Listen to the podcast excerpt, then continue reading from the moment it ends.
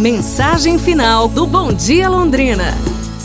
O pequeno Zezinho entra em casa, batendo forte os pés no chão, bravo, irritado. Sua casa, que era de assoalho, fez ressoar um ruído. E o seu pai, que estava indo ao quintal cuidar da horta, ao ver o seu filho nervoso, ficou preocupado e o chamou para uma conversa de pai e filho.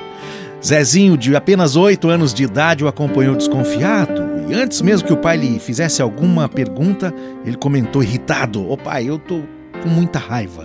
O Lucas não deveria ter feito o que ele fez comigo. Eu desejo tudo de ruim para ele, pai. O pai ouviu tudo enquanto caminhava até um abrigo, onde ali guardava um saco cheio de carvão. Ele levou o saco até o fundo do quintal e pediu ao menino, pequeno Zezinho, que o acompanhasse. Calado, o filho observava curioso cada movimento do pai. Filho, faça de conta que aquele lençol branquinho que está no varal secando é o seu amiguinho, o Lucas. E cada pedaço de carvão é um mau desejo seu para ele, tá bom? Quero que você jogue todo o carvão do saco no lençol até o último pedaço. Depois eu volto para ver como é que ficou. O menino achou que seria uma brincadeira divertida, então mãos à obra. O varal com o lençol não estava muito perto e o jovenzinho tinha que se empenhar muito para conseguir atingi-lo. Poucos pedaços de carvão acertaram o alvo. Uma hora se passou e enfim o garoto terminou a tarefa. O pai, que observava tudo de longe, se aproximou e perguntou: Como é que você está se sentindo agora, meu filho? O garoto respondeu: Pai, eu estou cansado. Mas eu estou alegre, porque acertei bastante pedaços de carvão nele, então eu aliviei bastante a raiva que eu estava, papai. Muito obrigado.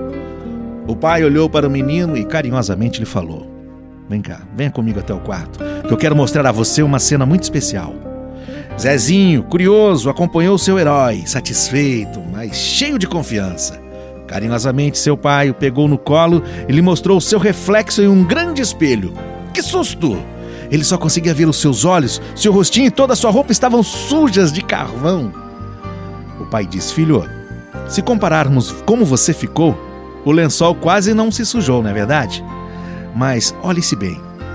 Na vida, o mal que desejamos aos outros é como o que lhe aconteceu agora.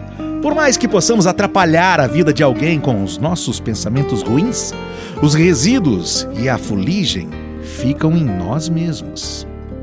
É, pessoal. Pensamento positivo e desejar o bem aos outros pode fazer a diferença em nossa vida. É isso, minha gente. Amanhã nos falamos.